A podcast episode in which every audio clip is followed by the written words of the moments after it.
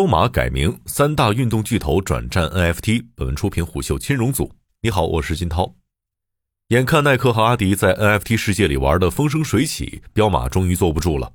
近日，国际第三大运动品牌德国上市公司彪马在推特上把名字改了，从此前的 PUMA 改为了 PUMA 点 ETH，而且这个新名字本身就是一个 NFT。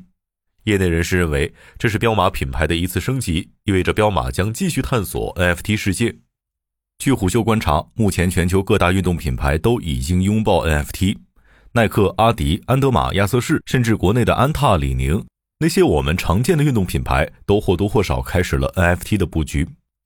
NFT 是一种数字资产，常以图片、音频或视频的形式展现，它记录在区块链的数字账本上，在未来人类构建的虚拟世界里。一花一草皆 NFT，目前越来越多的设计师加入进来，设计各式各样的 NFT。NFT 交易平台通过建立虚拟博物馆，让每个收藏者都拥有自己独有的个人博物馆。优秀的 NFT 设计作品则通过市场经济的竞争，在网络效应与金钱升值的加持下，形成像米老鼠、钢铁侠、哆啦 A 梦这类形式的 IP，并创造出强大的 IP 经济。而国际运动品牌与 NFT 的结合，就是其创造的 IP 经济的一种。以冰墩墩 NFT 为例，当冰墩墩成为家喻户晓的 IP 形象之后，它不仅可以成为服装品牌的代言，还可以制作成动画电影，甚至以多个 IP 为基础建造迪士尼和环球影城这类主题乐园，给设计团队甚至整个相关产业链带来巨大收益。每一个市场总有企业激进，也总有企业较为保守。但在国际运动品牌这个圈子里，大家似乎达成了一个共识：NFT 不得不争。彪马可以说是苦耐克、阿迪久矣。作为国际第三大运动品牌，彪马一直希望能与耐克、阿迪齐名，可惜自己在各项数据上均弱于他们。根据2021年第三季度财报显示，在营收上，耐克营收122亿美元，阿迪达斯营收65亿美元，彪马营收仅21亿美元。在市值上，截至二月二十五号，耐克两千一百九十五亿美元，阿迪达斯四百五十亿美元，彪马一百三十六亿美元。上述可见，彪马虽然被称为国际运动品牌的第三名，与前两者的差距还是很大的。当然，相较于亚瑟士、安德玛等知名国际品牌，彪马则更胜一筹。然而，作为中流砥柱的彪马发现，最近自己在营销的玩法上有些落后了。不管是业绩和市值领先于他的耐克、阿迪，还是不如他的安德玛、亚瑟士，都已经在 NFT 领域抢得了一杯羹，而他仍在原地。尤其是行业龙头耐克，财大气粗的他在 NFT 上的投入相当豪迈。去年十二月，耐克收购了一家虚拟球鞋公司。据《纽约时报》分析，耐克为此花费了两亿美元。这家专门做 NFT 球鞋的公司，曾在2021年年初以短短七分钟的时间售出了六百多双 NFT 球鞋，收入超过三百万美元。目前，这家虚拟球鞋公司的一双 NFT 球鞋价格大概是十枚以太坊，约合人民币十七万元。这个价格是高端耐克鞋的百倍。耐克在 NFT 领域的布局是全方位的。他不仅投资收购专业的 NFT 球鞋公司，与专业的区块链公司合作，还储备了 NFT 专业人才，并积极将各类相关商标收入囊中。同为德国运动品牌，彪马的老对手阿迪达斯也不甘其后。去年十二月中旬，阿迪达斯推出了三万个 NFT 作品，每个八百美元，短时间内被热情的消费者们一扫而空。第一次尝试，阿迪便赢得了近两千四百万美元的收入。要知道，他去年三季度的净利润也不过五亿美元。阿迪达斯还是在 NFT 领域最爱交朋友的运动品牌，不仅入驻基于区块链的虚拟游戏世界，还与三个合作伙伴——无聊猿猴游艇 NFT 俱乐部、流氓漫画 NFT 以及一个 AR 公司达成伙伴关系。老大耐克重金投入，老二阿迪交友广泛，连不三也不四的亚瑟士都占据了第一家发布 NFT 球鞋公司的名号。胡秀观察到，亚瑟士的 NFT 球鞋虽然比耐克低很多，许多是零点二以太坊，约合人民币三千三百八十六元的价格，但依然要比普通的亚瑟士实体鞋贵不少。其他品牌都走出了自己独特的 NFT 发展之路，在这样的情况下，彪马也开始寻求变化。为了和其他国际运动品牌区别开来，彪马首先想到的是在自己的品牌 logo 上做文章。无论是耐克、阿迪还是安德玛、亚瑟士，他们的 logo 都是一些符号。虽然胜在简洁，但并没有任何具象的意义。而彪马则不同，它的 logo 本身是一只猎豹，代表了更快的速度。在改名之前，彪马便已经开始有意识地收集一些猎豹等猫科动物的 NFT，并形成一个虚拟博物馆供人浏览，让人印象深刻。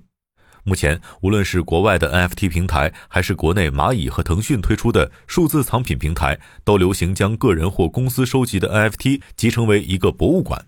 大量 Web 三用户喜欢看别人收藏的作品，通过对其他人收藏作品的认可而对品牌进行认可。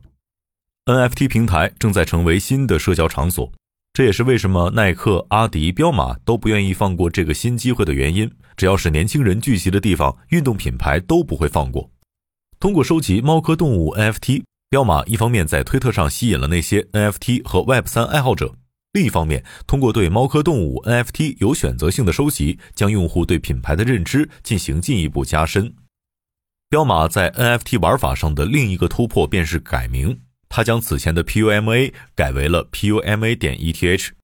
通过在推特上改名、改介绍，从而宣布自己对加密和 Web 三世界的态度，是一种很常见的方法。此前，红杉资本就在推特上将自己的愿景给改了，从帮助有冒险精神的人创建伟大的公司，改成从想法到落地，我们帮助富有冒险精神的人打造伟大的道。然而，国际运动品牌中，彪马通过购买 ETH 域名的 NFT 并改名的方法还是第一次。其他拥有 ETH 域名的公司包括百威啤酒，它以三十以太坊的价格收购了 Beer 点 ETH。无论是彪马、百威，亦或是红杉资本，他们改名的目的最后都指向了他们的目标服务对象。红杉资本目前已经将百分之二十五的资金投入加密领域，他认为服务的对象或许将从初创公司变为道。而彪马或百威服务的则是个体，他们发现了越来越多的用户向 NFT 及 Web 三领域聚集，所以他们也积极布局这一领域。如今，彪马不仅在领英上发布岗位，招聘对 NTS、元宇宙和道有深入了解的文化创新经理，还赞助了一些拥有许多粉丝并且涉足区块链的体育明星。一名业内人士曾向虎嗅表示，目前国内已经有大大小小超过百家 NFT 数字藏品平台。NFT 系列更是数不胜数，而最终能留下来的可能不到百分之一。这很像2021年互联网时代的千团大战，当时做团购类的企业有五千多家，而到了2014年，仅剩一百多家企业，到如今更是只剩美团等为数不多的企业了。目前来看，最有名的一些 NFT，比如加密朋克和无聊猿等，都有各自的文化属性。加密朋克背后参考了安德沃霍尔的艺术思考，也通过不同肤色和头像反映了全球各类种族。而无聊猿也是如此，其创作者是华裔女孩，背后团队也拥有不同肤色，每一个猿猴都代表了一种独特的审美。在给用户带来身份象征背后，是艺术家通过 NFT 这一形式，将近代技术与现代人类的精神状态进行了融合与展现。而这也是阿迪、彪马选择与他们合作的原因之一。它给用户传递了一种有共鸣的文化和价值观。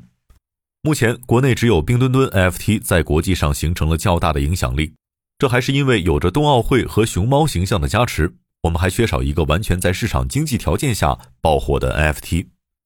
NFT 早在三年前便在国外诞生并兴起，实际真正引入国内始于二零二一年下半年。大部分 NFT 公司也是成立仅半年。而许多国外的 NFT 项目都是一两年前成立，如今都已经估值数亿美元。这些公司业务多样，让耐克和阿迪达斯等运动品牌有了更多的玩法。